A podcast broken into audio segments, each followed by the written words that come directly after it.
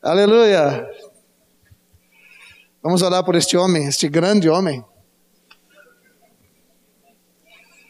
Obrigado, Senhor Jesus. Colocaste, semeaste, revelaste tua palavra no coração do Tom.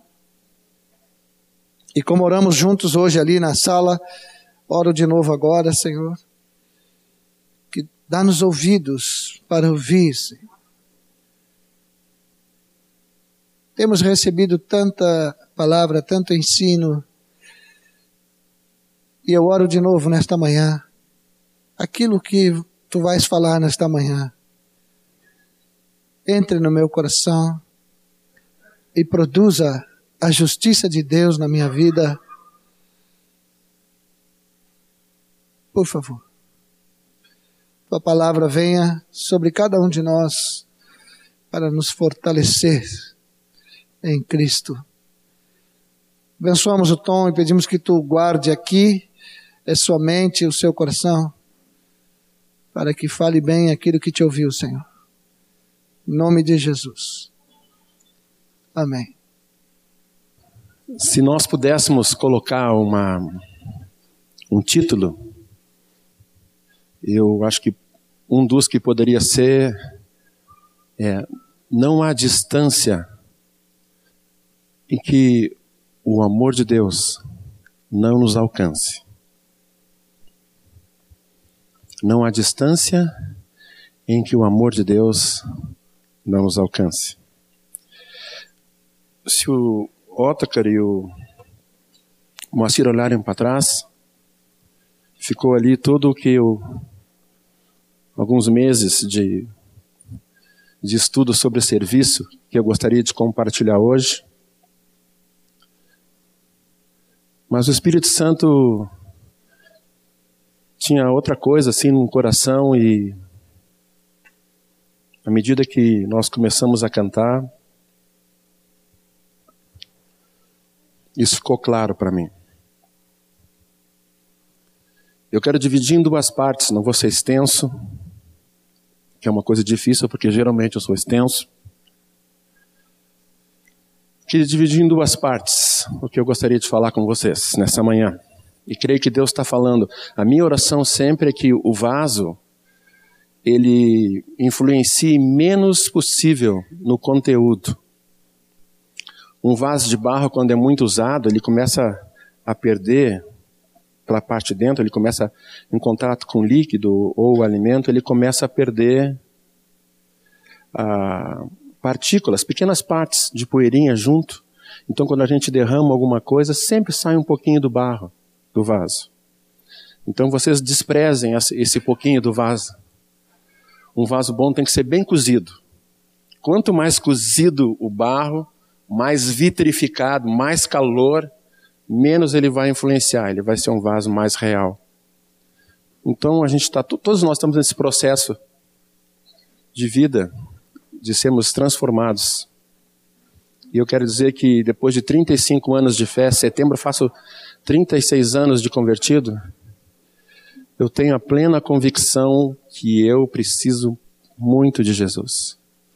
É só me deixar um, um dia, é o suficiente para que eu me atrapalhe, mesmo com 36 anos de fé. Eu preciso de Jesus cada dia. E semana passada, eu quero começar contando um testemunho. Semana passada, lendo lendo um e-mail, uh, o meu coração, li esse e-mail de madrugada, o meu coração ficou muito apertado.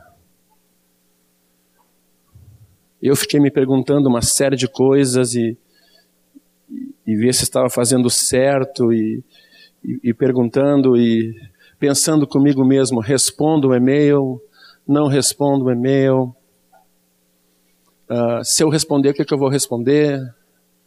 Quero ajudar, vou, vou. E eu confesso que dormia lá pelas duas e meia, dormi cansado, mas não com a situação resolvida. Orei, cheguei em casa pouco antes, né? Orei e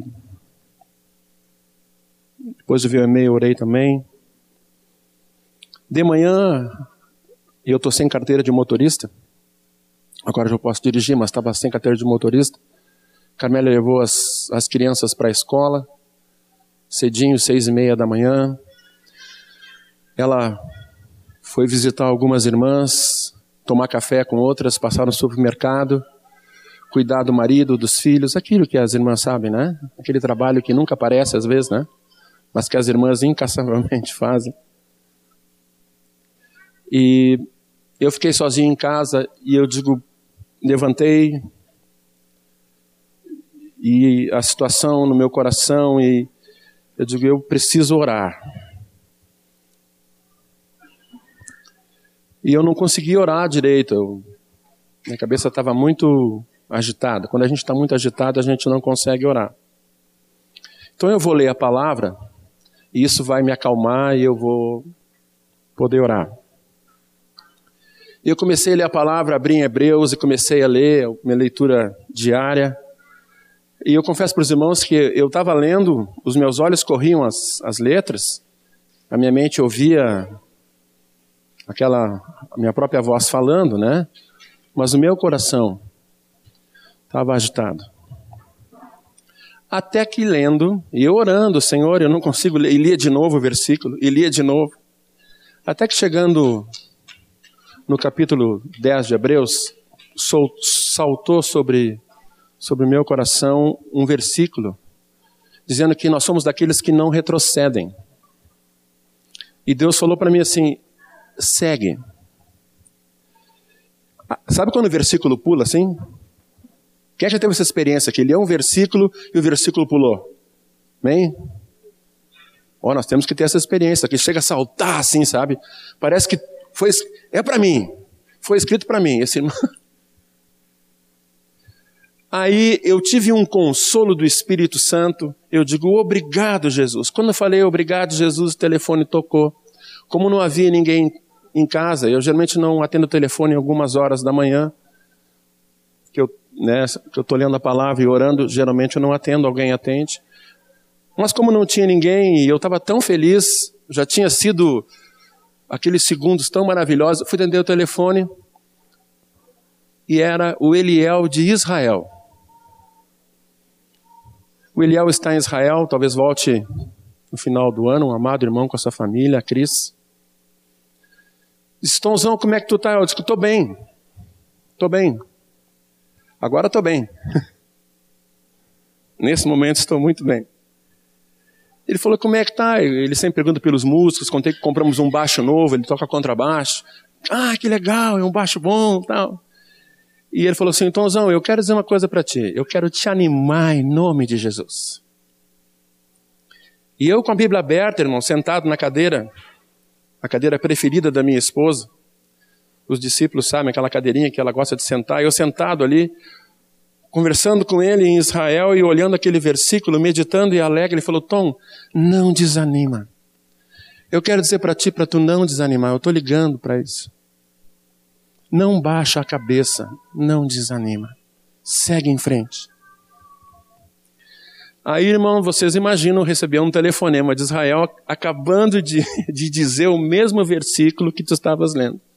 Eu digo, Eliel, Tu é a resposta de Deus, Eliel. Olha, Deus está confirmando. Ele então assim, que horas são aí no Brasil? Eu digo, são 11 horas da manhã.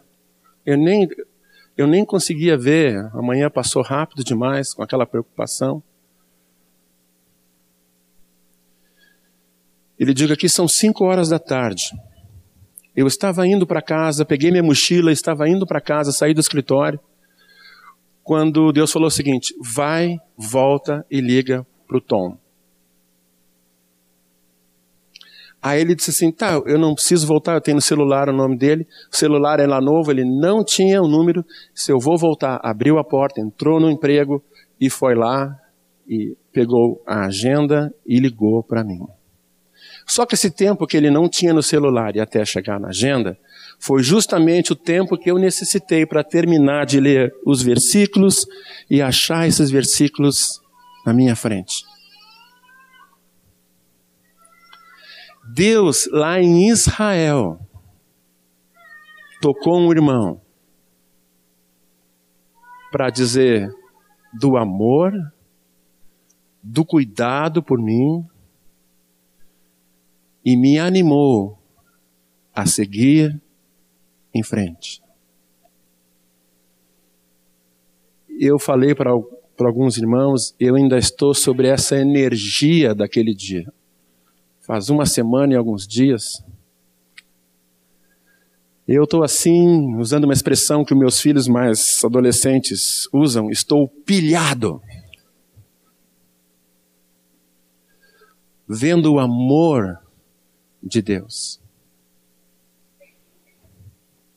Até fiz almoço. Minha esposa chegou em casa, tinha almoço pronto. Eu estava tão feliz, não sei se ela gostou, mas eu fiz com tanto amor. Aquele dia, aquela manhã e aquele dia foram felizes. A gente sempre deve ser feliz com Jesus e, e ter dificuldades também. Nós temos, nós estamos aqui. Mas eu quero dizer para os irmãos que, não sei se é errado, mas eu senti aquele dia como se eu tivesse andando nas nuvens. Deus falou com alguém lá de Israel. A tua irmã falou assim: puxa, de Israel, da Terra Santa, hein? Eu digo, oh Deus, lá, mandou alguém voltar. Não tem distância. Não há nada que impeça Jesus de vir até nós. Aquele que no princípio era o Verbo, que estava com Deus e era Deus. Ele desceu do céu para cumprir o propósito de Deus. O homem não é o centro, Deus é o centro, o propósito dele. Mas ele veio para nos trazer, nos trazer de volta. Vamos abrir a palavra em Marcos. Esse texto também, essa Marcos capítulo 5. Vamos ler um pouco antes, Marcos capítulo 4. No versículo 35. Marcos 4, 35.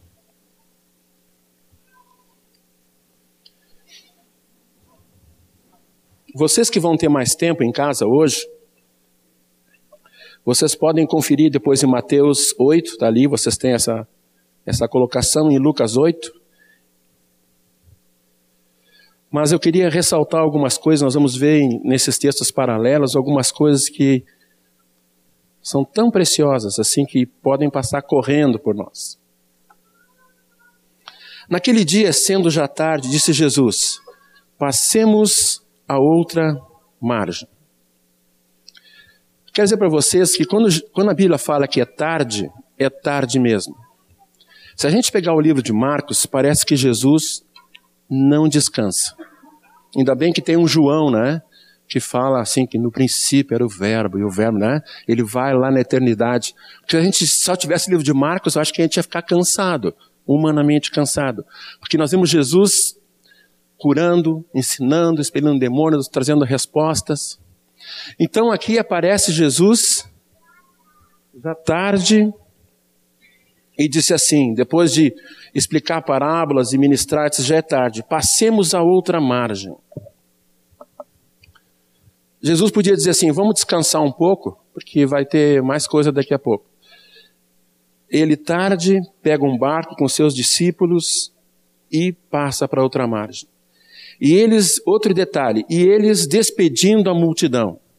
Jesus está interessado em todos. Aquela multidão tinha necessidade de Jesus. O ministério de Jesus é para todos. Mas ele deixa a multidão, entra num barco com um destino. Já era tarde, ele estava cansado. Lá em João capítulo 4, a gente vê que ele sentou para conversar com a mulher samaritana, ele estava com sede, ele estava cansado, mas ele amava aquela mulher. Então a limitação no corpo dele não impedia de fazer a obra de Deus e expressar o amor de Deus por cada um, queridos. Deus tem um amor por nós incansável, que atravessa coisas enormes. Deus desceu do céu, dos céus dos céus, para estar conosco. Ele despediu a multidão. Alguns não fariam isso. A multidão agrada alguns. Alguns gostam de multidões. Jesus ama multidões e ama pequenas coisas, uma vida individual. Então eles saíram. Ora, levantou-se, versículo 37 diz: levantou-se um grande temporal de vento, e as ondas se arremessavam contra o barco, de modo que o mesmo já estava a encher-se d'água. E Jesus estava na popa, dormindo na parte de trás do barco, sob o travesseiro. Eles o despertaram e disseram: Mestre, não te importas que pereçamos? Ele, despertando, repreendeu o vento e disse ao mar: Acalma-te, emudece. O vento se aquietou e fez-se grande bonança. Então lhes disse: Por que sois assim tímidos? Como é que não tendes fé? Possuídos de temor, diziam uns aos outros: Quem é esse que até o vento e o mar lhe obedecem? Eu acho que aqui está uma prova da humanidade de Jesus, que Deus se encarnou no homem a forma de Jesus, tornou-se carne, não se encarnou, tornou-se carne, a palavra certa é essa. Jesus botou um travesseiro e deitou na parte, lá na parte traseira do barco, onde geralmente tem o leme. O lugar de Jesus é no leme. Entenderam, irmãos? A parte de trás do barco geralmente é o leme que coordena o barco. Foi ali que Jesus descansou. O lugar dele é no leme do barco. Mas ele, muito cansado, muito cansado, dormiu. Quando eu peguei o, a lancha para ver a Ilha dos Lobos, lá em Torres, nós fomos um dia, o mestre, o mestre da lancha falou assim: Hoje não é um dia bom, tá meio. Venha mais cedo. Aí nós somos nove da manhã. Nós entramos numa lancha, a lancha, eu perguntei, essa lancha é segura? É. Ele disse, não, tem dois motores. Só deu problema uma vez, mas tudo bem. Mas a gente chegou bem, não virou nem nada. Entramos eu, Carmélia os dois meninos. Carmélia, mais corajosa do que eu, e o Esdras foram na proa, na parte da frente do barco, e eu fiquei com o Lucas sentado, e nós dois nos abraçamos, e eu fiquei sentado com ele todo o tempo. Não vi nada. Eu saí com os braços doloridos. Eu falei, Carmélia, se esse negócio virar, tu cuida de um e eu cuido do outro. Todo mundo com colete salva-vidas. Eu que não, não pago nada para ficar suado. Meu filho e eu ficamos grudados assim, e nós saímos assim cansados e suados. Por que estou dizendo isso? Porque quando aquele barco saiu do rio Mampituba, ele entra em alto mar. Em alto mar não é rio. A onda subia e descia. Quando a onda levou aquela embarcação para cima, eu olhei e não vi quase nada, porque eu estava agarrado assim na cadeira, com o Lucas no colo, e olhei para a borda, o céu maravilhoso. Só que a onda tem a crista e depois tem a depressão. E o barco foi. E numa distância como daqui até essa parede, eu vi uma massa de água verde subir gradativamente, a ponto de tapar a parte que protegia do barco, a parte que protegia do sol. Vocês imaginam o que eu senti, né? Pertinho assim, aquela onda subiu. A onda não entra, é o barco que, né? Mas vai dizer isso para a primeira vez, né? Aí eu me agarrei e comecei a orar, Senhor, misericórdia. Aí depois da terceira e quarta onda, eu não me assustei mais, mas eu não lá. Quando chegou, encostou no rio, os meus braços doíam. E eu saí, né? Ah. Havia uma tempestade, amados Havia uma tempestade enorme e Jesus descansava.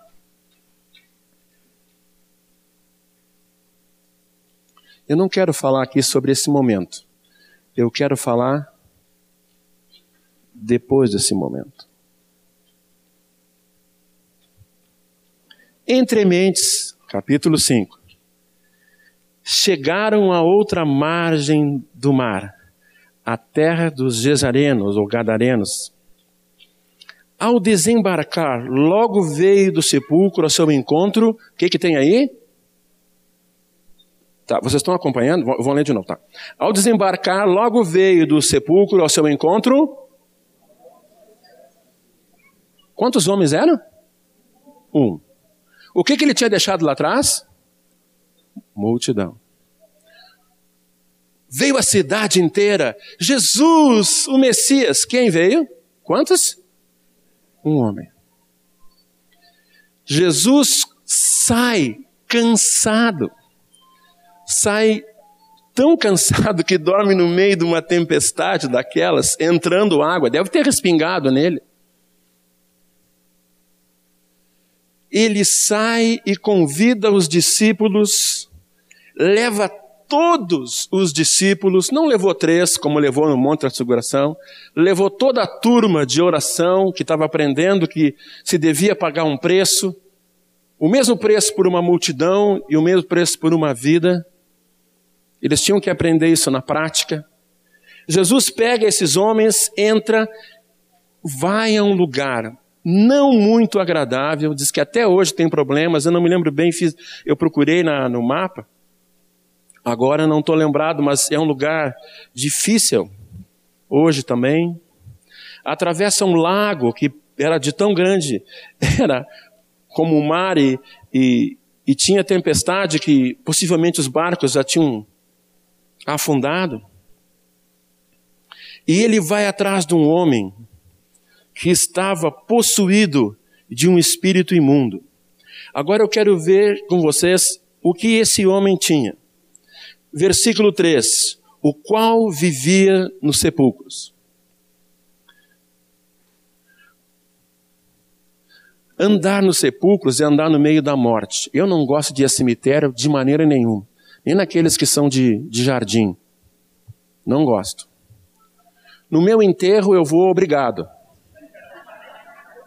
Tá? Quem for, eu não vou estar ali, vou estar com Jesus. Eu não gosto. Eu. O que é, moça? Vou estar protesto. Se o, o meu corpo vai estar. Eu vou por amor aos irmãos. Quando eu. Quando eu vou a um lugar desses, eu vou por amor aos meus irmãos. Uh, tento olhar para os vivos.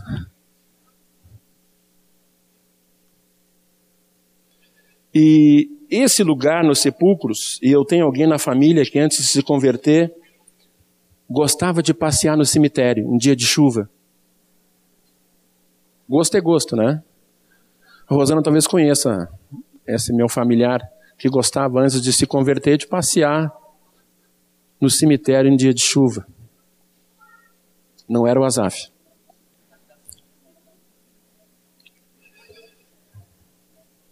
É que as nossas famílias são grandes e a gente se conhece há bastante tempo. Aí, fala que além de viver possesso de um espírito imundo,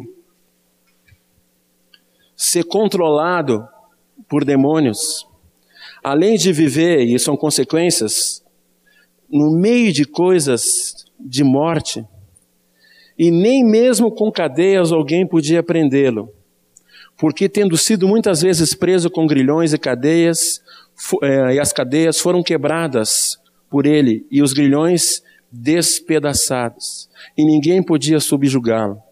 Esse homem foi várias vezes preso. Como conseguiram chegar perto dele, não sei. Vocês vão ver que nos textos paralelos, ele, algumas expressões em Mateus e Lucas, fala que ele andava dia e noite. Uma pessoa que anda dia e noite é uma pessoa que está absolutamente cansado, mas ele andava dia e noite, clamando no meio dos sepulcros. Dia e noite. Que lugar para andar, né? Não saía dali, cheio de trevas.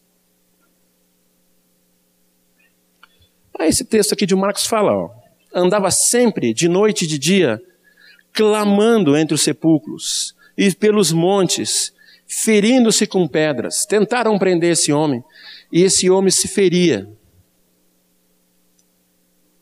Tem-se dito que boa parte das pessoas que usam drogas, elas têm uma característica de querer magoar alguém.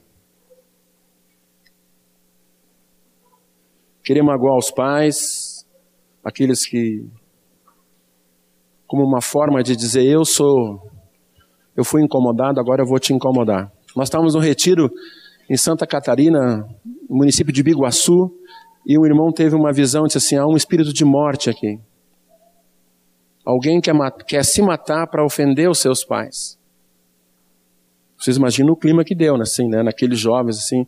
O irmão falou assim, uh, o pastor, esqueci o nome dele agora. Amém. O Espírito Santo usou aquele irmão e é isso que é o Espírito Santo que fala. Amém. Miguel Piper. Aleluia. O pastor Miguel falou assim: vem aqui na frente agora. Na mesma hora se levantou um, um menino japonês, assim, de origem japonesa, veio na frente, mas ele veio que parecia um samurai. Ele veio, parou assim, olhou fixamente para ele. Os pais caíram em prantos. E nós começamos a orar e esse menino se ajoelhou, deu a vida para Jesus e foi abraçar os pais dele. Ele queria se matar para ofender os pais. Engano do diabo.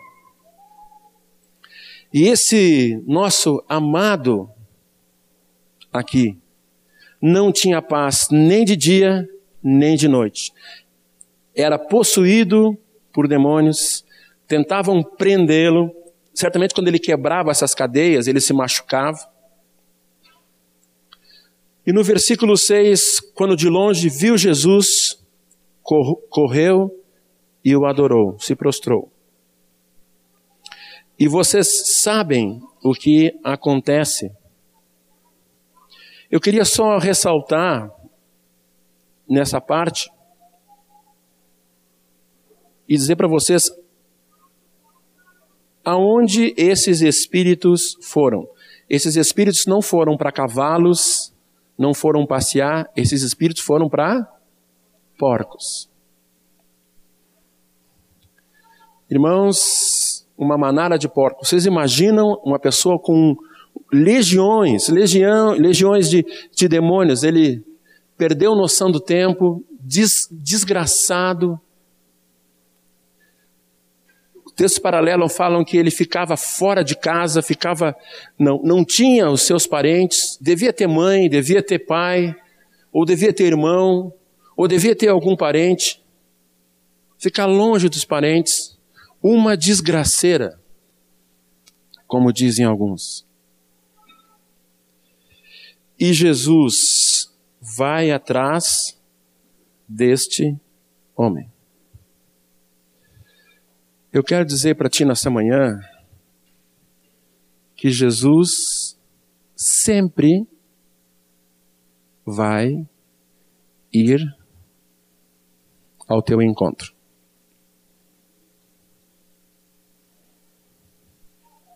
Vou repetir. Jesus sempre vai ir ao teu encontro. Ele deixa as 99 e vai buscar a perdida.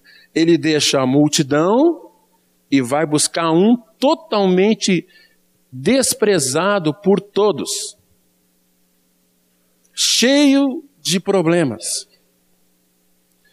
E tudo que Jesus precisa para chegar até ti, ele vai fazer. Se ele precisar atravessar um mar, com tempestade, ele vai atravessar o mar com tempestade para te buscar.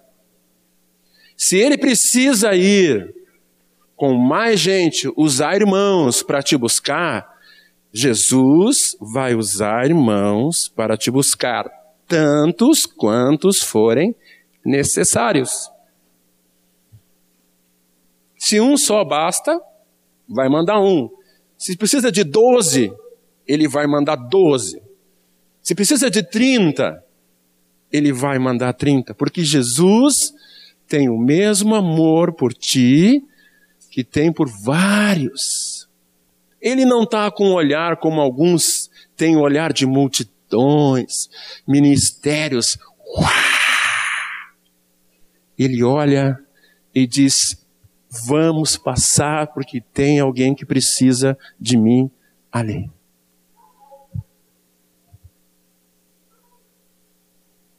Esse é o Deus que te ama.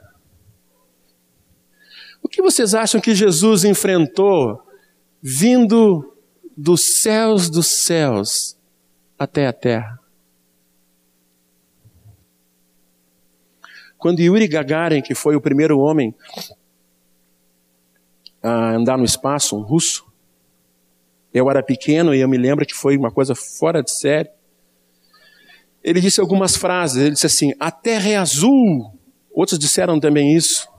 Pela primeira vez o homem conseguia ver a terra bem de longe, mas ele disse uma coisa tão boba: Não encontrei Deus aqui. Como se Deus tivesse uma pessoa física em cima de uma nuvenzinha. Não sei o final da história dele, como ele faleceu, mas se ele não se converteu, ele vai encontrar Deus. E aí ele vai se dar conta Queridos, o Pai, a morada dele, não é perto de uma nuvem ou num céu ou nas galáxias onde a gente, os telescópios que estão fora da atmosfera terrestre estão descobrindo galáxias a bilhões de anos-luz. Ou seja, se eu andar, vou diminuir um pouquinho aqui, tá? Um milhão de anos na velocidade da luz, eu chego naquela galáxia que pode ter a probabilidade de, como demora tanto, ela pode não estar tá mais lá, só a luz dela que chegou até nós. Pois Deus está acima de tudo isso. Mas ao mesmo tempo, Ele está com um olhar sobre todo homem na face da terra, sobre toda a multidão Jesus deixou a glória do céu para estar contigo e comigo.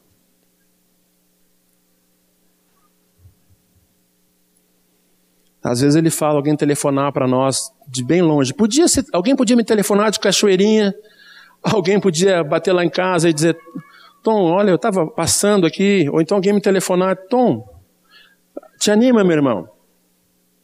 Sabe por que, que ele mandou alguém tão longe? Porque eu vi que em menos de três segundos, o Espírito Santo que estava falando lá na cidade de Haifa, acho que é assim que se diz Haifa, lá em Israel, onde o Eliel está morando, é o mesmo Espírito que fala para mim sentado, abatido, com dificuldade, sentado na cadeira, diante da palavra, que é Jesus. Senhor, eu tenho uma necessidade. Tem milhões de pessoas com necessidade, milhões de irmãos, aleluia. Mas eu quero pensar, Senhor, que eu tenho uma necessidade. Eu quero chegar e poder dizer, Pai, eu tenho uma necessidade e ser atendido. Pois eu quero dizer que Jesus te atende pessoalmente. Ele veio dos céus dos céus, desceu, se fez homem, para estar contigo e te levar de volta ao propósito de Deus. Tu não, tu não és o centro, mas tu és peça fundamental. Tu és o alvo do amor de Deus.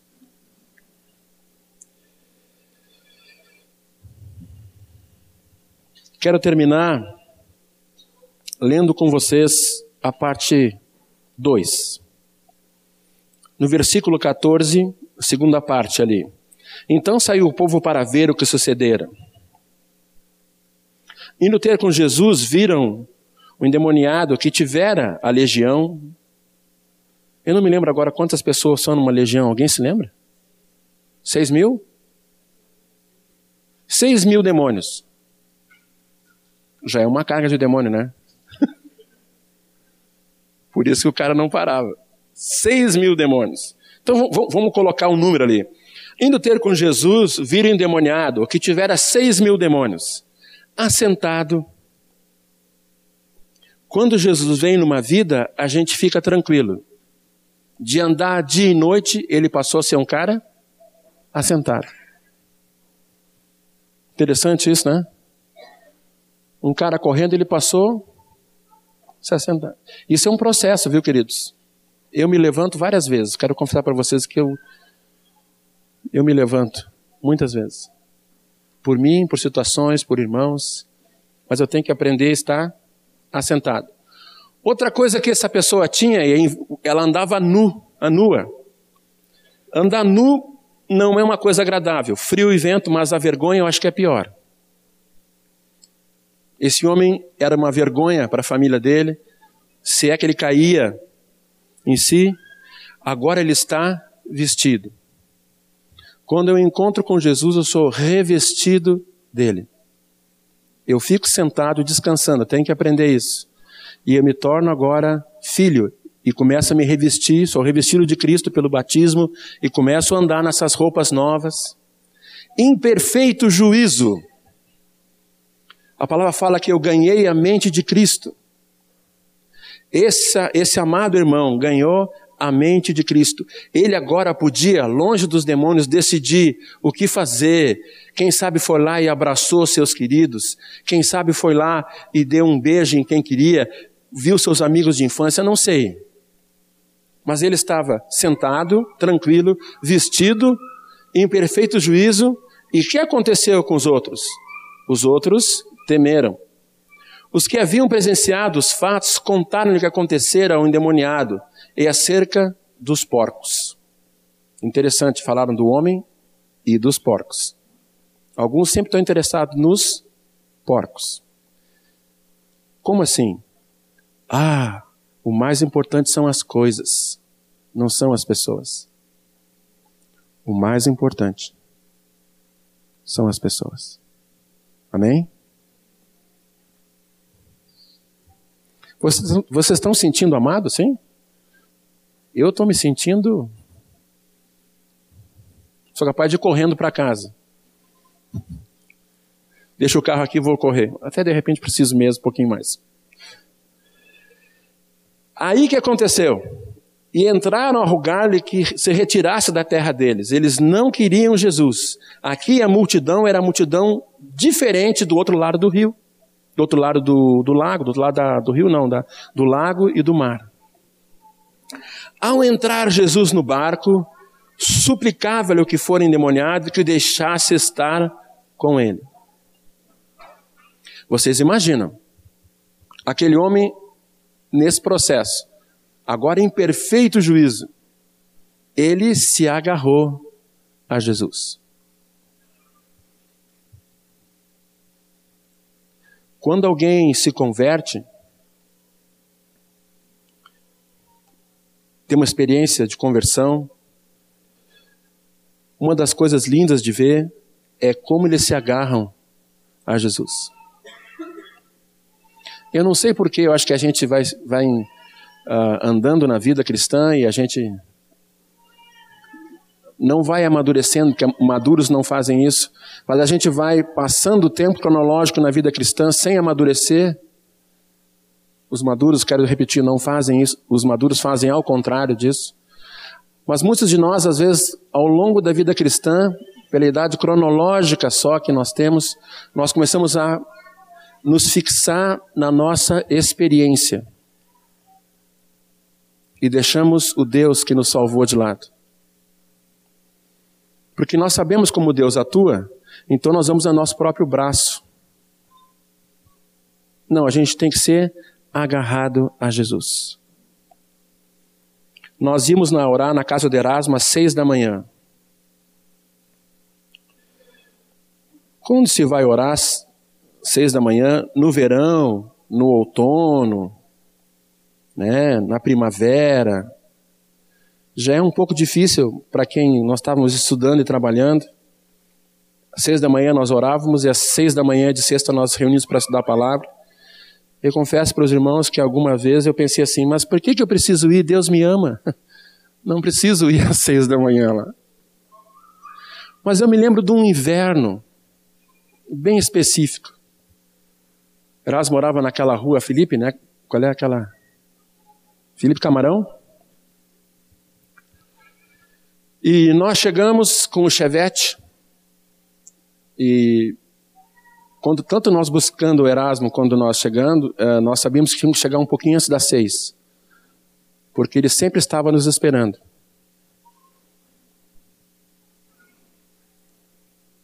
E nós chegamos cinco para seis, uma chuva, um frio. Quando eu abri a porta do carro e não via calçada, só via água passando em cima da calçada, eu digo assim: Senhor, tu me amas.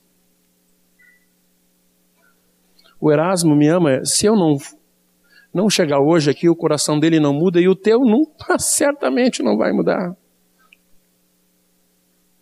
O que, que eu faço aqui cinco para seis da manhã? Não estou vendo nem a calçada.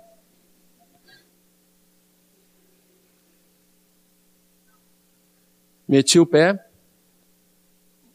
Já meteram o pé na água assim, a água faz, sobe assim, calça dentro. Fechei o carro, nós oramos e fui para a faculdade com os dois pés molhados e assisti aula e dei aula até o meio-dia e meio. Porque naquela hora veio uma coisa no meu coração. O Espírito Santo colocou alguma coisa no meu coração e eu me senti um pouquinho como esse homem, agarrado em Jesus. Tu imagina se Jesus chega naquele dia e diz assim: Vou descer, pai. Não, mas tem muita turbulência aqui, não vai dar para descer. Jesus sempre vem para estar contigo. Sempre. Ele habita em ti pelo Espírito. Mas eu digo socorro. Eu digo presença santa manifesta que a tua alma, dirigida pelo Espírito Santo, percebe que há algo diferente, que às vezes extravasa no teu corpo. E a segunda parte é na metade do versículo 19 e no 20. Jesus não permitiu que ele fosse. Ele diz o seguinte: vai para tua casa, para os teus. Isso fica claro. Haviam pessoas que estavam tristes por causa desse homem. Esse homem tinha uma casa, mas por causa da situação dele, ele perdeu tudo. Vai aos teus, anuncia-lhes tudo o que o Senhor te fez, como teve compaixão de ti. Então ele foi e, como, e começou a proclamar em Decápolis tudo que Jesus lhe fizera, e todos se admiravam. A segunda parte de quem é tocado assim por Jesus é que nós não podemos guardar isso para nós. Quando a gente foi alcançado desta maneira. A única resposta, não a única, mas uma resposta certa é fazer o mesmo. Eu vinha conversando com a Ingrid, nós viemos de um retiro, e ela vinha contando algumas experiências da África. E ela contou várias, e, e uma que me vem assim no coração agora é que o dia que de noite, lá onde eles estão, não tem luz, é um tempo de luz, né? Sim. Ah, sofreram um ataque de formigas Aquelas que, só, que a gente vê, eu só vi, né? Não quero vê-las pessoalmente mesmo. Mas eu só vi na televisão aquelas formigas assim que vão comendo na árvore, vão comendo tudo que tem. Que se o bichinho cai, elas comem o bichinho e vão andando, sabe? Elas estavam em casa, sofreram um ataque daquelas formigas. De noite, sem luz. Como é que elas sabem que estavam as formigas sem luz? Parei um pouquinho. É que tinha como acionar uma lanterna. Mas aquelas formigas, elas não são uma, duas, elas vêm de bando. E elas. O que faz as pessoas ir para um lugar desse? O que faz o Jorge levar a família? Não precisava, levar a família para um lugar desse e dizer que lá é a minha terra. A ponto dos, do menino dele mais novo, quando veio aqui, me disseram que ele olhou para os irmãos assim, assim: O que que esses brancos estão nos olhando, pai? O que faz alguém fazer sacrifício e acolher em casa pessoas com problemas. O que fez Jesus? Deixar uma multidão. E ele volta. Sabe quantos convertidos ele naquele dia? Só esse homem. Os outros rejeitaram ele. Certamente o testemunho desse homem na volta foi tremendo. Jesus toma o barco, e se vocês compararem os textos paralelos, ele volta e a multidão voltou, voltou, e ele, cansado, já antes estava cansado, depois de acalmar uma tempestade, depois de enfrentar seis mil demônios, depois de enfrentar uma incredulidade enorme, não que, vai embora, vai embora. Depois tem que ter o coração apertado, porque aquele cara disse: Eu quero ir contigo, não vou te largar, cabe mais um nesse barco. Não. Tu fica e conta. Ah, Jesus está brincando. Eu quero ir contigo. Olha o que tu fizeste, não tinha nem história. Eu quero ir contigo. Não, fica. Eu acho que isso apertou o coração de Jesus. Ele volta para atender a multidão. Jesus sempre volta. Amém? Ele vai voltar. Tava... O verbo seria, não sei se chama verbo, né? Eu acho que sim. Ele está voltando. Então, amados, eu queria nessa manhã, às 11h15, dizer para ti de novo que não tem distância, não tem nada que pode separar tua vida da vida de Jesus. Os teus pecados foram perdoados.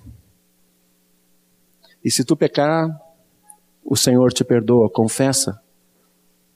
1 João 1, 8 e 9 fala sobre isso. Ele é fiel e justo se eu confessar os meus pecados. Não deixa que outras coisas te separem dele. Quanto a ele, sempre virá para te socorrer. Sempre. Porque esse é o amor do Pai.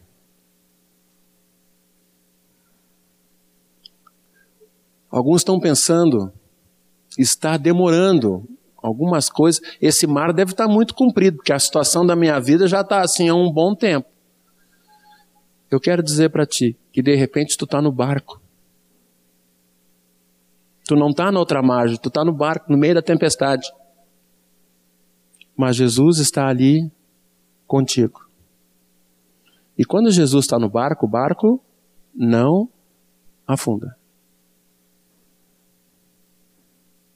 1983, eu ouvi essa frase.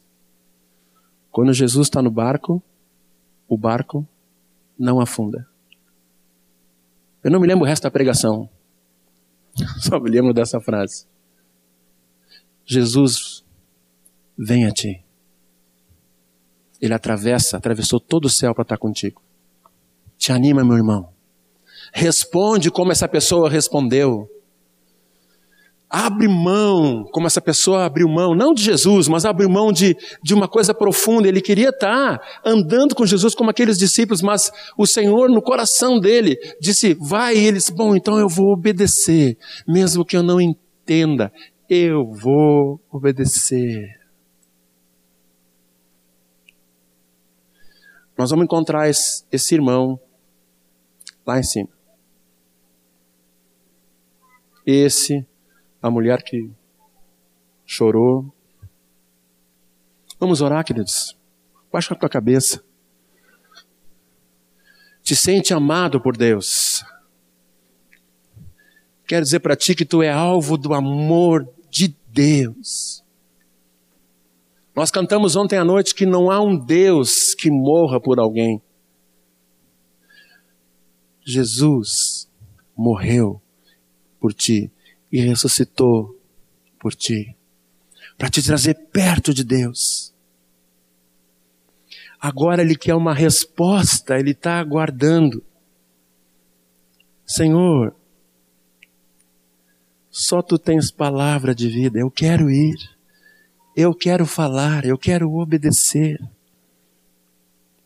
Tu estás comigo, Senhor. Mudaste minha vida. Eu era nu, me vestisse. Eu era opresso e me salvaste. Aliviaste o jugo do pecado, tiraste o pecado. Então eu quero te servir, Senhor. Não quero ter limitações, Senhor, nem de, de tempo, nem geográficas. Não quero considerar a vida preciosa para mim, Senhor. Em primeiro lugar, eu quero a Ti, Jesus. Sou grato por tudo que tu tem dado, pela minha vida, minha família. Mas é a ti, Senhor. Tu sabes, Senhor, também das tribulações dos meus irmãos e das minhas irmãs aqui, Pai. Às vezes tribulação em casa, dificuldade. Mas, Senhor, Tu és o mesmo, Tu atravessa tudo para estar conosco, Senhor. Traz uma palavra hoje para esses irmãos que estão atribulados, Senhor. Senhor, tu é Deus que fala. Há irmãos aqui questionando algumas coisas, fala com eles, Senhor, eles precisam te ouvir. Há uma irmã aqui procurando, duas irmãs procurando uma resposta específica. Senhor, fala com elas. Tem casais aqui, Senhor, orando por situações há tempos, Senhor, há tempos. Responde, Pai, anima a continuar na brecha, Senhor. Tu é Deus vivo.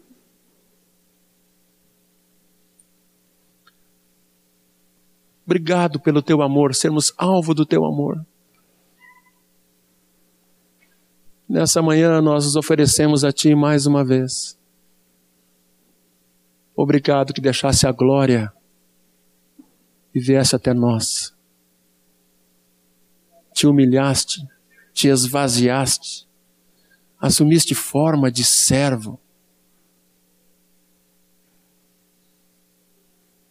Tu mesmo te humilhaste para nos conduzir de volta ao Pai. Muito obrigado, Jesus. Ajuda-nos a responder a esse teu amor com alegria. Amém. Amém. Amém. Eu queria cantar um canto com vocês. Pediu Fabrício, não precisa todo mundo, Fabrício, aquele canto que nós estamos cantando. Senhor, eu quero estar atento.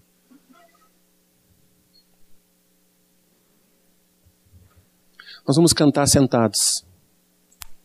O que Deus tem para ti hoje? Quem precisa ouvir de Jesus hoje? Aleluia. Alguém aqui que não tem Jesus nessa manhã e quer experimentar esse amor, experimentar uma palavrinha meia religiosa que eu estava acostumado a dizer, embora a gente possa experimentar. Alguém nessa manhã que não tem Jesus e quer se entregar a esse Deus de amor? Vem aqui na frente. Nós queremos orar contigo. Não sei se tem alguém aqui. Alguém que queira se entregar para Jesus.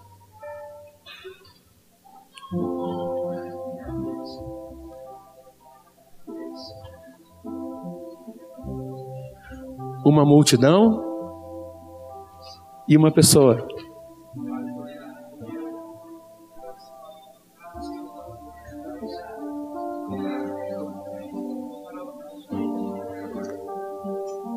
Há mais alguém aqui? Pode vir para Jesus. Ele quer te dar um abraço. Ele cruzou os céus por ti para te dar vida.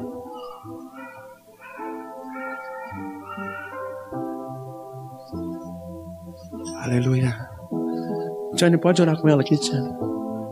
Obrigado, Senhor, que o que nós vimos aconteceu aqui. Uma vida.